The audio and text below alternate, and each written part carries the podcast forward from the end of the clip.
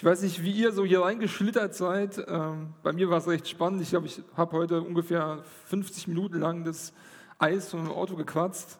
Es war echt krass.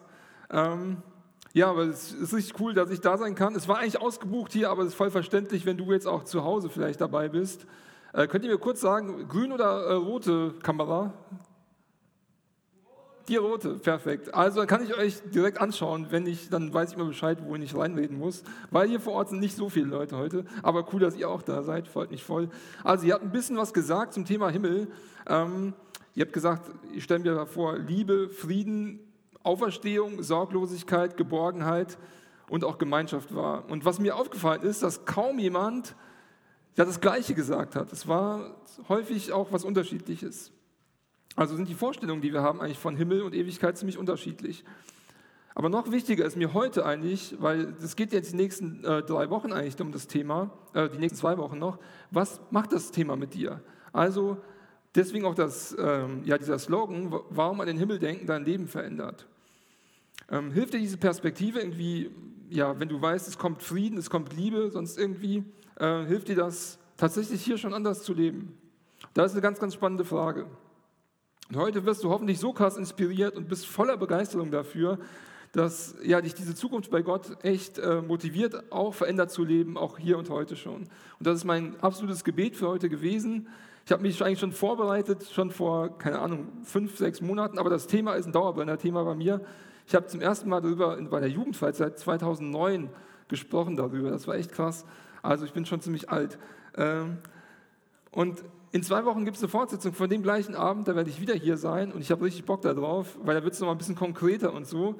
Und dazwischen kommt nochmal Benny Rote mit dem Thema, was passiert eigentlich, wenn Jesus wiederkommt? Und ich weiß nicht, ob du dich schon viel mit dem Thema beschäftigt hast. Ich fand es krass, bei der Satt-Umfrage kam raus, dass eine Person von sieben noch nie was darüber gehört hat. So ein bisschen mehr darüber gehört hat. Und ähm, dass zwei von sieben Leuten, also das heißt insgesamt drei von sieben, kann man so sagen, eigentlich keine Ahnung so richtig hatten, ob sie es überhaupt schon mal gehört hatten.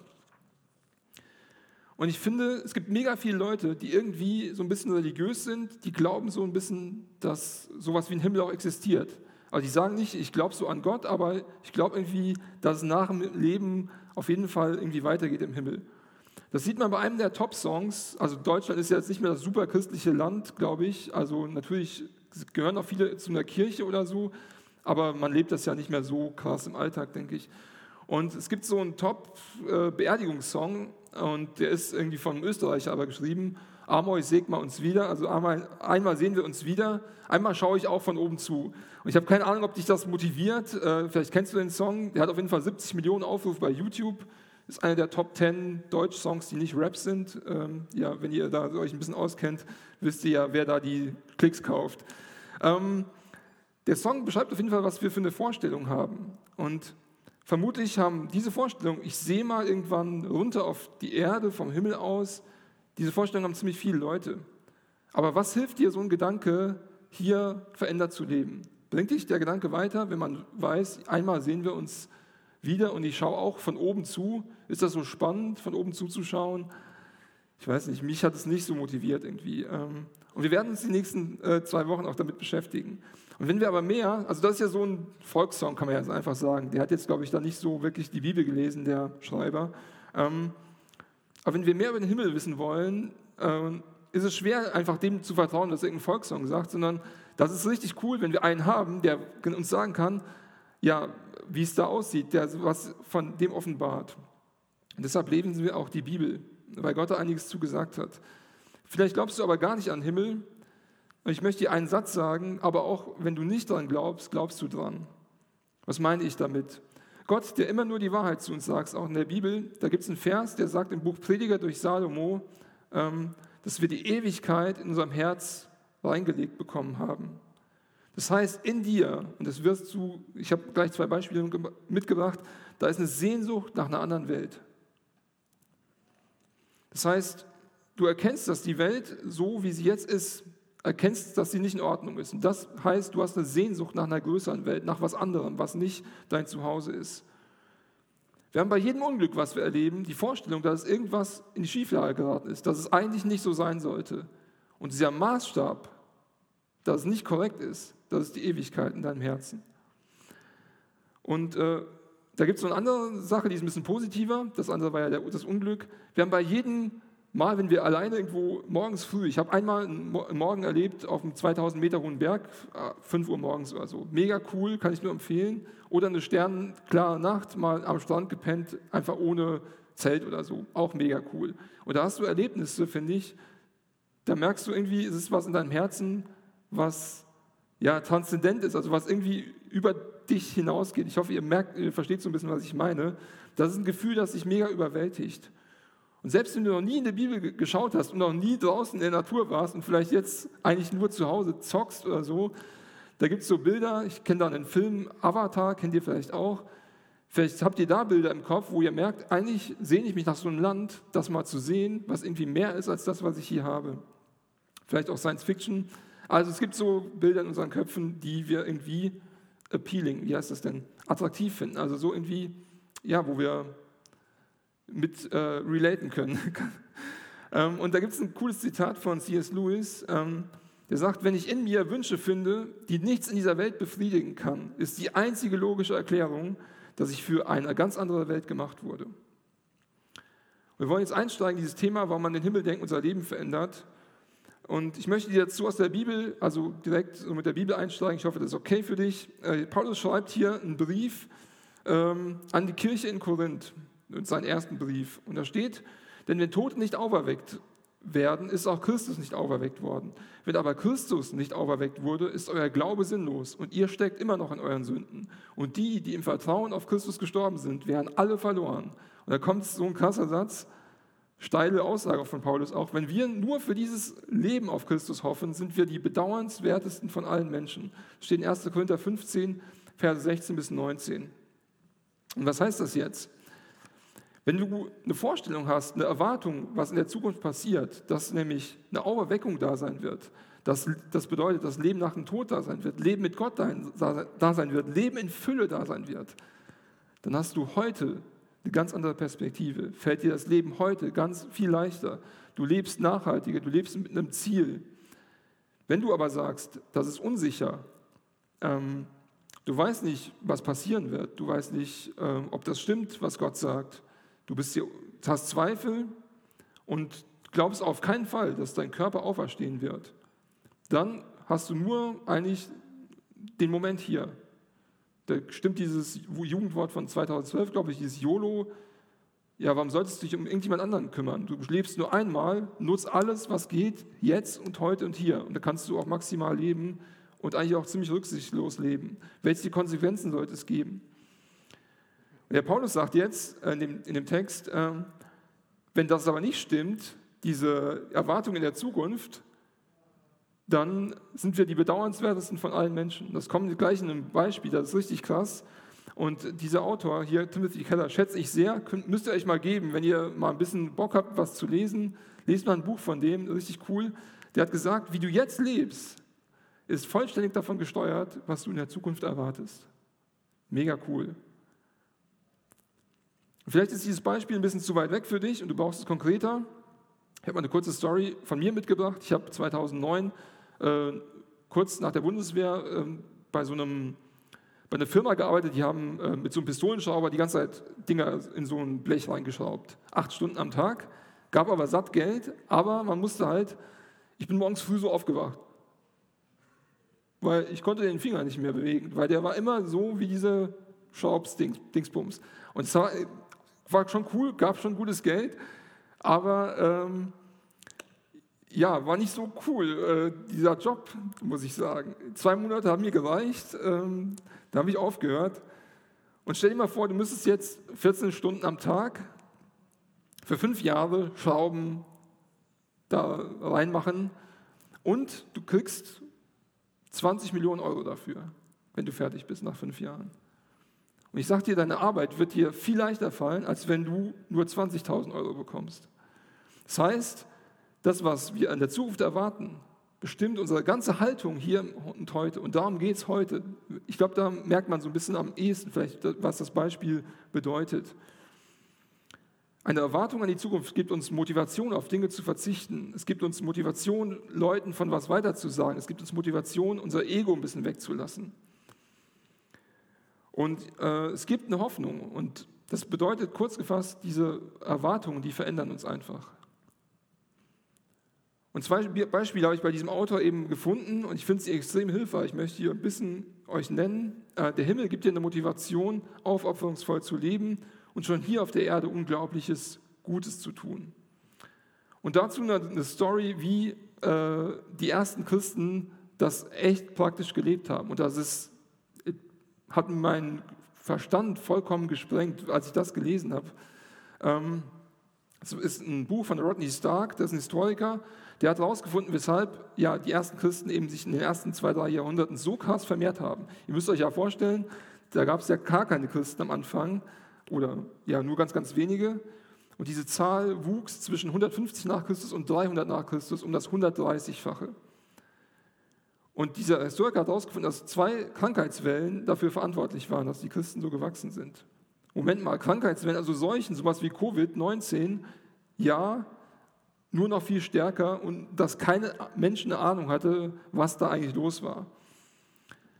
Also die Sterblichkeit von dieser Krankheit, man sagt, es waren Pocken oder Masern, äh, ist man sich nicht ganz sicher, lag bei ca. 30 Prozent jeweils. Aber es hatte keiner eine Ahnung, wie man damit umgehen sollte. Also nicht so wie heute, äh, wo man halt ganz viel herausfinden kann oder so. Aber die Menschen, die wussten damals, wenn ich Kontakt zu jemandem habe, jemanden berühre oder irgendwie näher in Kontakt bin, dann habe ich ein ernsthaftes Problem. Und was haben die Leute gemacht? Die sind abgehauen, aus den Städten raus. Rom war auch schon damals ziemlich groß, raus aus den Städten, sich nicht mehr um die Leute gekümmert, um die Familien nicht mehr gekümmert, um ihre eigene Haut zu retten. Und was haben die Christen gemacht? Die Christen haben es ganz anders gemacht. Sie blieben bei den Menschen, sie haben sie gepflegt, sie hielten absolut zusammen und sie haben keinen im Stich gelassen. Die haben die Leute eingeladen, die haben die versorgt mit Essen, mit allem Möglichen. Und dann war es so, dass bei den Christen die Sterblichkeit nur bei 10% lag. Und bei allen anderen bei 30. Durch eben Pflege, durch Versorgung. Das finde ich so krass, durch das Leuten Wärme und Geborgenheit einfach geschenkt wurde. Überlebten, überlebten viel mehr Menschen. Und weil die Christen dann eben auch diese Nichtchristen gut gepflegt haben, die haben keinen Unterschied gemacht, sind Menschen zum Glauben gekommen, immer mehr Menschen zum Glauben gekommen. Die Zahl der Christen stieg an, eben in 150 Jahren, um das 130-fache. Und diese Opferbereitschaft der Christen, was ihr hier ganz groß seht, das unglaublich Gute, was sie getan haben, hat dazu geführt, dass noch mehr Menschen zum Glauben ge gekommen sind. Und warum war das so? Weil sie komplett so gehandelt haben, wie Paulus das gesagt hat in dem Vers. Sie haben geglaubt, dass das Leben, was wir hier haben, das ist nicht alles, sondern es gibt mehr. Und sie hatten da eine starke Gewissheit. Und die war so stark, dass sie ihr Leben riskiert haben um sich um Menschen gekümmert haben, die niemand mehr hatten. Und sie haben damit vollkommen ihrer Logik gefolgt. Also es vollkommen, macht vollkommen Sinn in der christlichen Denke, sage ich mal. Sie wussten, dass der Tod selbst nur äh, sie zur Herrlichkeit Gottes bringen würde. Das finde ich so krass, was für ein Mut die Leute bewiesen haben. Und auch jetzt gibt es Leute, die sagen, hey, ich gehe in Altenheime, wenn da die Belegschaft komplett ausfällt. Ich kenne selbst zwei Leute persönlich, die jetzt hier an Altenheim ausgeholfen haben und haben sich diesem Risiko ausgesetzt. Das finde ich mega mutig und weil diese Perspektive einfach da ist, ja, auf, auf die Ewigkeit. Der Fokus auf den Himmel gibt ganz normalo Leuten irgendwie Motivation, sich komplett für jemand anderen einzusetzen. Am Ende hat sich also nicht nur das ja irgendwie für den Himmel als richtig erwiesen, sondern auch hier für die Erde. Und C.S. Lewis, auch wieder dieser Autor von eben, der sagt auch mega schlaue Sachen, könnt ihr, kann ich euch auch nur empfehlen. Ähm, wer sich nach dem Himmel sehnt, dem wird die Erde in den Schoß fallen. Und wer nach der Erde strebt, dem geht beides verloren. Das ist so sein Zitat dazu. Und einen zweiten Punkt ähm, möchte ich euch sagen, ähm, warum ja, der Himmel uns, das, das, das Denken an den Himmel uns verändert ist, dass der Himmel den Druck von jetzt und hier nimmt. Der Himmel gibt uns Ziele, die viel größer sind als die Welt, um diese Welt hier wirklich zu genießen. Ich erkläre euch kurz, was ich meine. Hier auf der Erde gibt es einen Haufen Dinge, in die wir Erwartungen setzen. Jeder von uns kennt das. Wir erwarten Dinge von anderen Menschen, äh, wenn wir so in der Phase sind, wo wir vielleicht uns kennenlernen mit einem Mädel oder mit einem Typen, keine Ahnung. Ähm, wir erwarten Dinge von dem neuen Job, den wir haben. Ähm, wir erwarten ja vielleicht ein bisschen mehr Kohle oder so. Vielleicht erwarten wir, wenn wir in der politischen Ausrichtung folgen, dass wir dann ein bisschen Macht haben und auch ein bisschen Einfluss gewinnen, dass wir endlich mal was Gutes für die Welt tun. Wir erwarten äh, Erfolg im Sport. Vielleicht erwarten wir heute gerade extrem beliebt auf Instagram zu sein oder auf YouTube, keine Ahnung. Ähm, mega oft hat auf, haben die Erwartungen, die wir haben, mit irgendwie mehr, größer oder reicher zu tun. Ihr kennt das, glaube ich, ihr wisst, was ich meine. Aber wenn deine Sehnsüchte und Wünsche die Dinge sind, auf die du dich ausrichtet und stützt, wenn das die ultimativen, also die letzten Dinge sind, dann liegt auf ihnen ein Wert, den sie nicht erfüllen können. Unsere Hoffnung, die ganzen Erwartungen, das haben wir in dem ersten Zitat gesehen. Wir sehen uns eigentlich nach einer anderen Welt, wir sehen uns nach einer größeren Welt, aber wir legen diesen Druck auf die Person oder auf den neuen Job oder wo auch immer hin.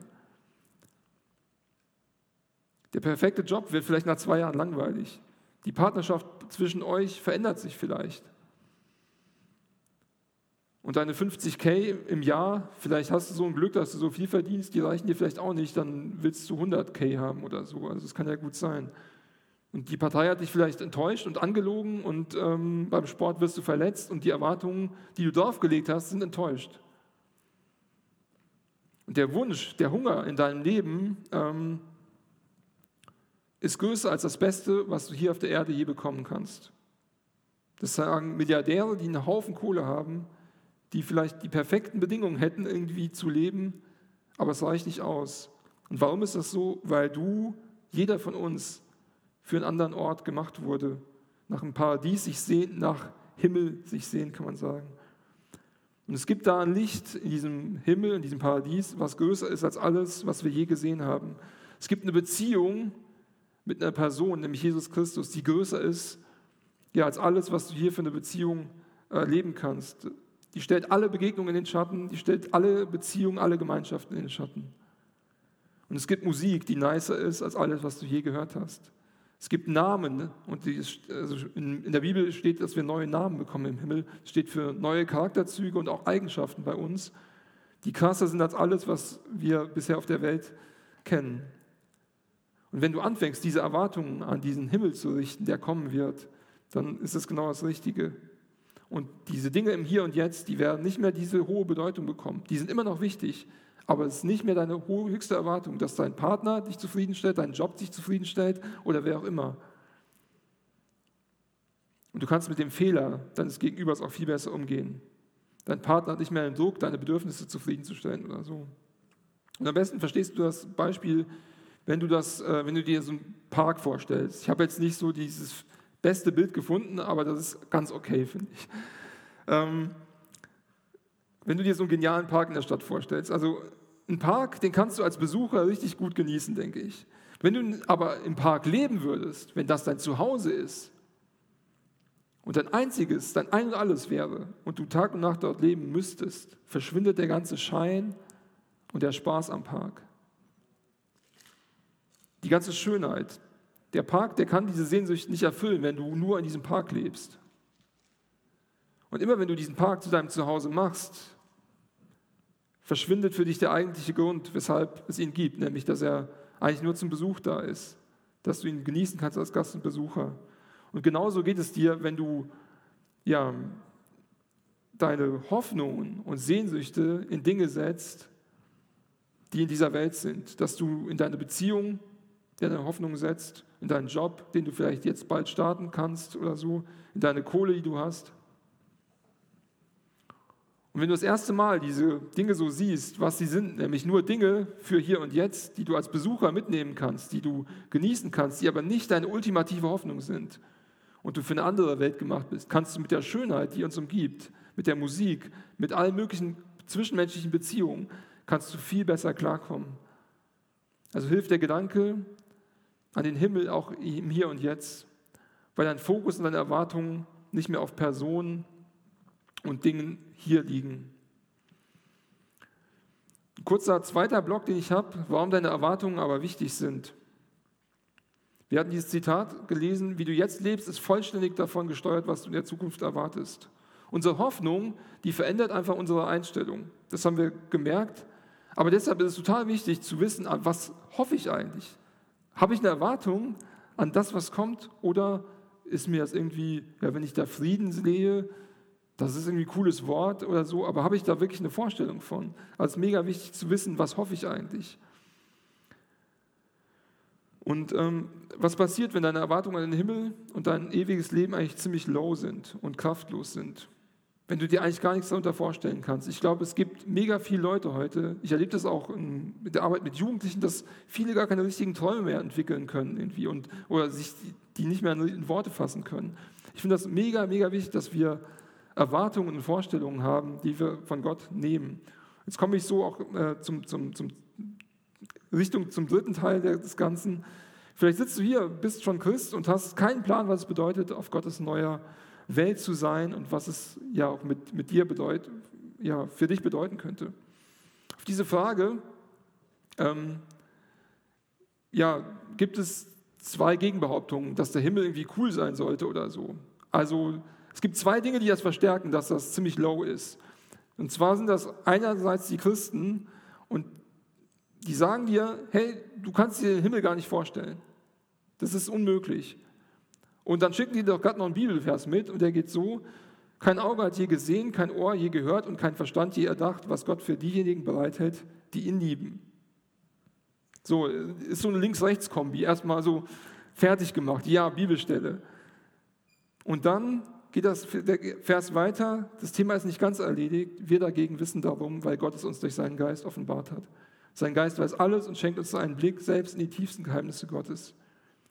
Also wenn du den Vers mal irgendwann als Argument gehört hast, hey, du sollst dir nichts vorstellen und das, da kann man eh nichts dran machen, dann kannst du halt jetzt ein bisschen kontern. Ich finde das richtig krass. Ich kannte den Vers auch nur bis zum ersten Teil, muss ich sagen.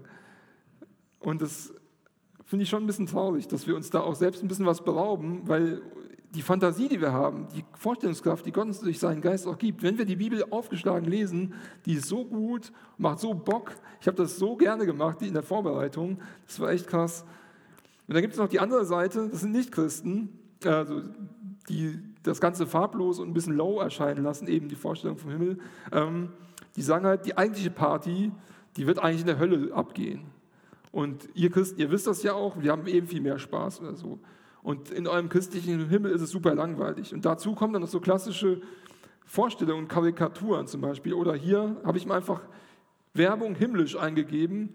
Das ist halt immer so, ja, keine Ahnung. In, unten links seht ihr diese Engelchen, die am Tisch sitzen, aus irgendeiner Werbung. Ähm, ja, sehr krass. Oder auch hier diese Vorstellung vom Himmel. Also das ist ja wirklich Heaven, das ist ja auch nochmal ein bisschen schwierig. In Englisch gibt es ja Sky und Heaven als Unterschied. Aber ich habe extra mal nach Heaven gegoogelt. Das reizt mich jetzt irgendwie nicht so, so Wolkentreppen zu haben. Wo führen die hin? Also, das kickt mich nicht. Das ist keine gut, kein gutes Bild, finde ich. Und dann als letztes natürlich die paar deutsche Comics äh, über den Himmel. Oh Mann, also da immer irgendwo alte Leute mit Bart, äh, da ist ein Petrus, der einen Schlüssel hat und so. Und diese ganzen Klischees, die verderben uns die ganze Zeit die Freude. Und das sind die Sachen, die in unseren Köpfen sind. Das sind die ersten Treffer bei Google, habe ich jetzt einfach mal mitgebracht. Und im besten Fall ist dann der größte Spaß, in die 24 Stunden Harfe zu spielen. Und vielleicht auch zu singen. Und ich kenne einige Typen, vielleicht ist das für Mädels noch eine ganz coole Sache. Ich kenne keinen Hafenspieler, also im Orchester noch nie gesehen, aber vielleicht gibt es so ein Prozent Mädels, die das cool finden, aber bei Jungs glaube ich kein Prozent die das irgendwie attraktiv finden, 24 Stunden zu singen und so. Und diese Vorstellungen werden dir aber die ganze Zeit in den Kopf geballert. Und dabei hat beides nichts damit zu tun, was Gott über Himmel und Hölle sagt. Gar nichts. Also das ist vollkommener Schwachsinn. Also diese Treffer, die helfen uns nicht weiter. Denn das Denken über den Himmel, das soll eigentlich unsere Vorstellungskraft inspirieren. Die Bibel, die gibt uns so extrem viele Bilder, wie es im Himmel sein könnte. Jesus sagt ganz häufig mit dem Reich der Himmel, da wird es sein wie, ja, mit was auch immer. Und auch in der Offenbarung steckt immer wieder das Wort wie drin, um zu beschreiben, hey, das könnte so und so sein. Gott möchte also, dass wir Fantasie einsetzen, um uns was darunter vorzustellen. Und das finde ich mega wichtig, dass wir mal anfangen, nachzudenken und mit Gottes Geist unterwegs zu sein, gute Gedanken zu haben über den Himmel. Und auch über die drei Bilder, die wir jetzt zum Schluss bekommen werden, können wir länger nachdenken. Ich möchte dich auffordern, dass du sie richtig vorstellst. Stell dir vor, wie es wäre, wenn du wirklich da wärst. Stell dir vor, du siehst den Himmel mit deinen eigenen Augen. Du erfährst, was Gott eigentlich meint. Und alles, was du jetzt denken wirst gleich, ist nur ein winzig kleiner Einblick in das, was Himmel wirklich bedeutet. Wir werden zum Schluss jetzt ja, paar Minuten, vielleicht äh, kurze Zeit haben, darüber nachzudenken. Und vorher möchte ich dich aber jetzt einladen, Josia wird ein bisschen weiterspielen, ähm, zu beten, selbst wenn du mit der ganzen Sache hier gar nichts zu tun hast, wenn du noch nie geglaubt hast, dass es irgend so etwas wie einen Himmel gibt. Ich äh, verspreche dir, wenn du dieses Gebet betest, gleich, ähm, einfach Gott, wenn es dich gibt, ich will kennenlernen, was deine Gedanken über den Himmel sind. Und du kannst das gleich beten und ein bisschen ja, Gott auch fragen. Auch wenn du nicht an ihn, noch nicht an ihn glaubst, kannst du einfach reden, Gott, ich will jetzt Kontakt mit dir aufnehmen. Schenk mir Bilder über den Himmel, die in meinen Kopf, die irgendwie von dir kommen.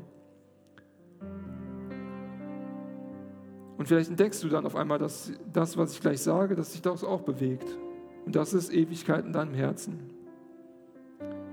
Wir haben jetzt eine Minute Zeit, wo du auch hier im Saal beten kannst, dass du was von dem gleich verstehst, eine Vorstellung davon bekommst, dass du, dass Gott dir ein Bild zeigt.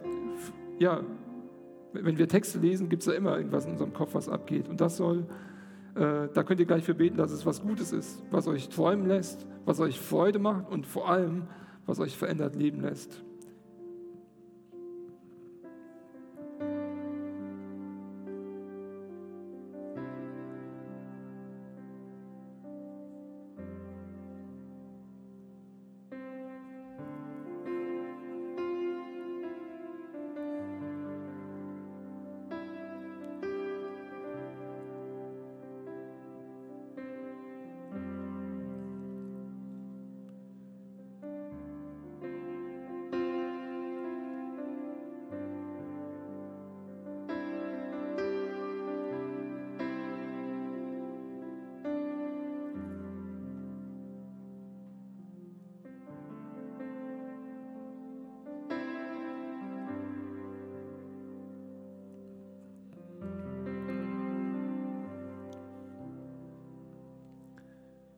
Ja, als erstes will ich was klären, was ich ziemlich lang selbst ein bisschen falsch verstanden habe. Und zwar ist das das Wort Himmel. Das ist schon ziemlich krass. Ich habe früher gedacht, im ganzen Buch Offenbarung, da geht es nur um so Himmel und irgendwie, äh, und auch wenn wir jetzt über den Himmel sprechen, diese Woche und nächst, also auch die nächsten zwei Wochen, wir meinen eigentlich, wenn wir Himmel sagen, häufig eigentlich das Gegenteil von Hölle. Das ist safe so. Also mit dem, was wir da beschreiben. Und wir meinen also eigentlich das, was nach dem Gericht, was Gott auf jeden Fall halten wird über jeden Menschen. Gott wird jeden Menschen richten. Das ist so ein Spruch, der ist mir letztens im Gespräch schon öfter mit einem Kumpel aufgefallen. Only God can judge me. Ja, jeder weiß das irgendwie und es gibt ein Gericht. Und dieses Gericht geht ziemlich lange in Offenbarung. Aber der Himmel geht eigentlich nur zwei Kapitel in Offenbarung. Und das ist Kapitel 21 und 22. In der Bibel wird ziemlich oft deutlich, dass der Himmel der Ort ist, wo Gott ist. Es ist also eine Dimension, die eigentlich über unserer Dimension ist. Ein Ort, wo die Menschen tatsächlich zuschauen können, was auf der Erde auch passiert. Also hat der Andreas Gabalier vielleicht ein bisschen recht. Aber es sind eher deprimierende Dinge, die die da sehen. Äh, das steht Offenbarung 6, Vers 10 zum Beispiel, sagen die äh, Menschen, die vor Gott gestorben sind, dass einfach ähm, fragen Gott, wann ist es endlich so weit, dass du die Welt richtest? Also eher ein bisschen was Trauriges für, für die Menschen, die gerichtet werden. Und ziemlich viel von diesem Wohnort Gottes, der Himmel, wird in Kapitel 5 und 6 in Offenbarung beschrieben.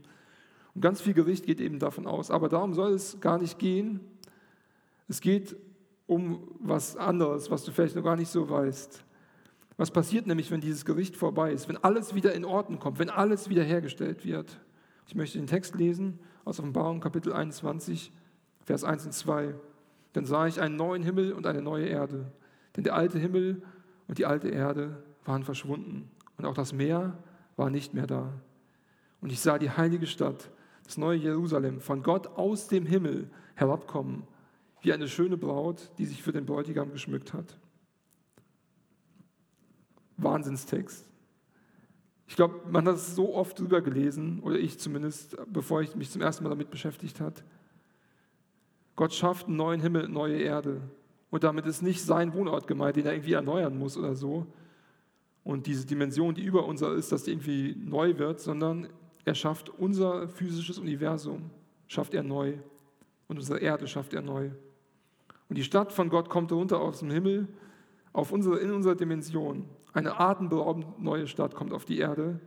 Und das ist unser, das, was alle mit Himmel bezeichnen.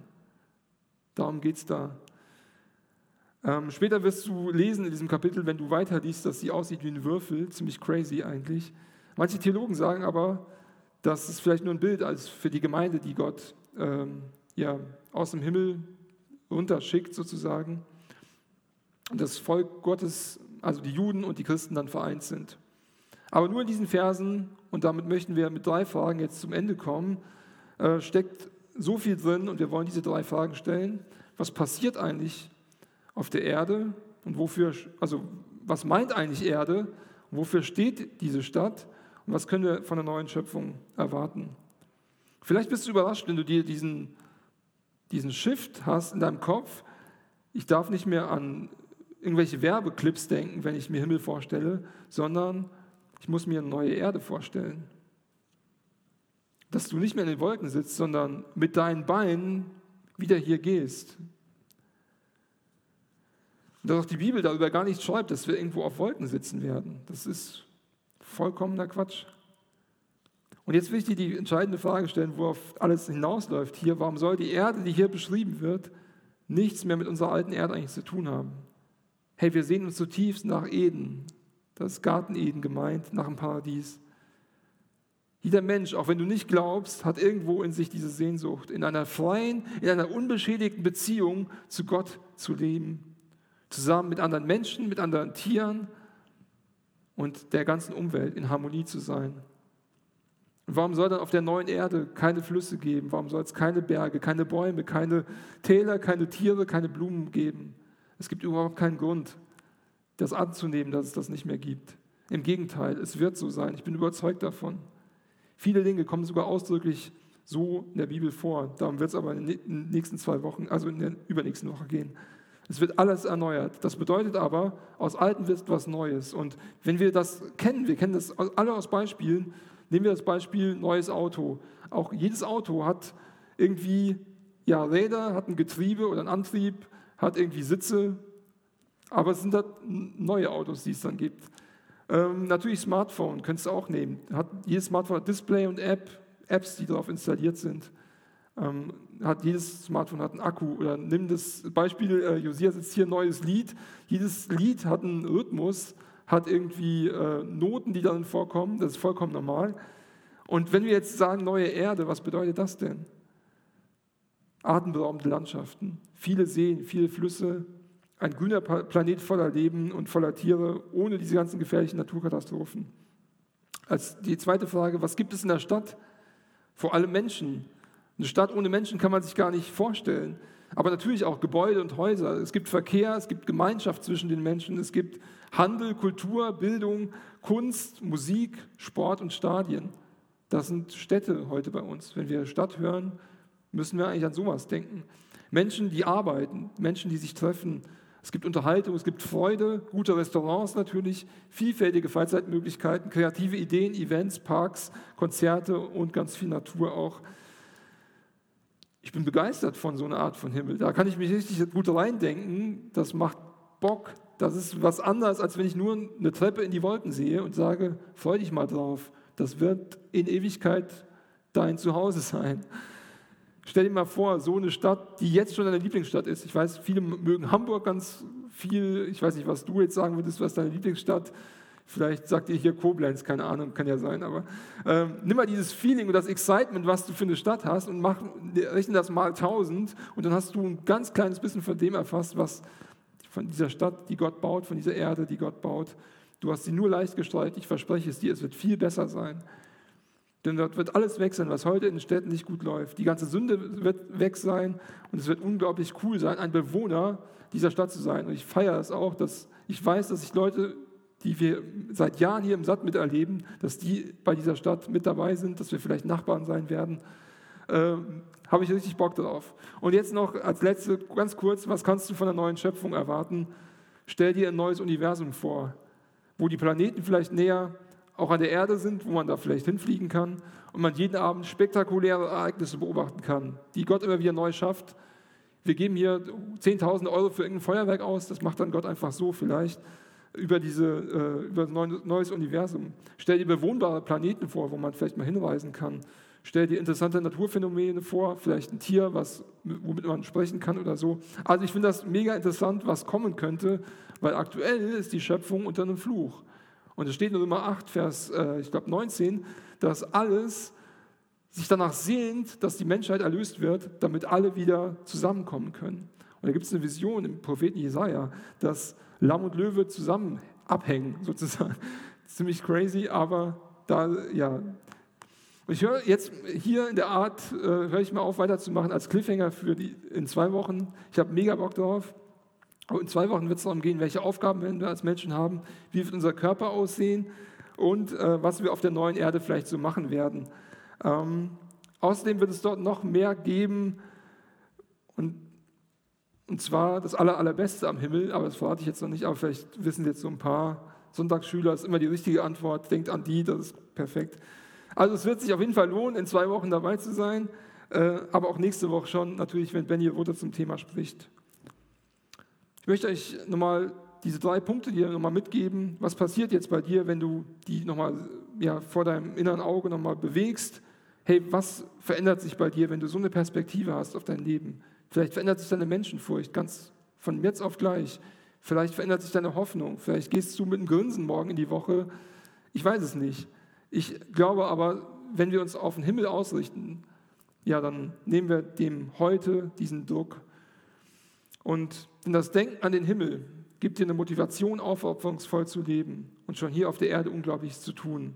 Es gibt dir eine Stärke, in schwierigsten Umständen, ähm, ja, diese schwierigsten Umstände zu ertragen.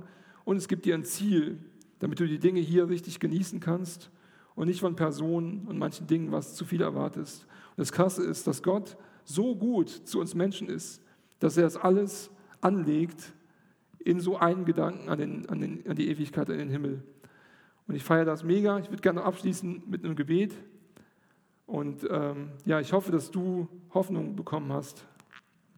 Vater, ich danke dir für diese krassen Bilder, die wir bekommen, dass wir zusteuern auf eine Ewigkeit mit in Perfektion mit dir, in Harmonie mit dir, mit Menschen auf dieser neuen Erde, die du bauen wirst. Ich bin so gespannt, wie die aussehen wird. Ich sehe riesig fette, schöne Täler. Ich sehe super coole Landschaften, mega cooles Wasser, was du machst, alles Mögliche, was unser Herz schon hier freut und du wirst noch viel mehr tun.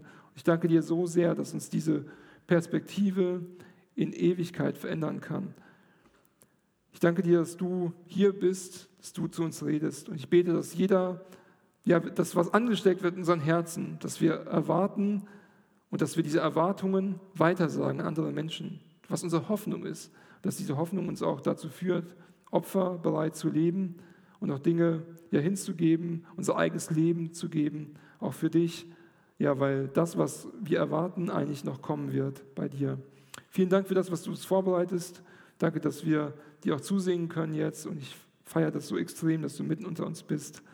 Ich freue mich auf den Moment, wo wir es alles, wo wir es alles sehen können und ich bin so gespannt darauf.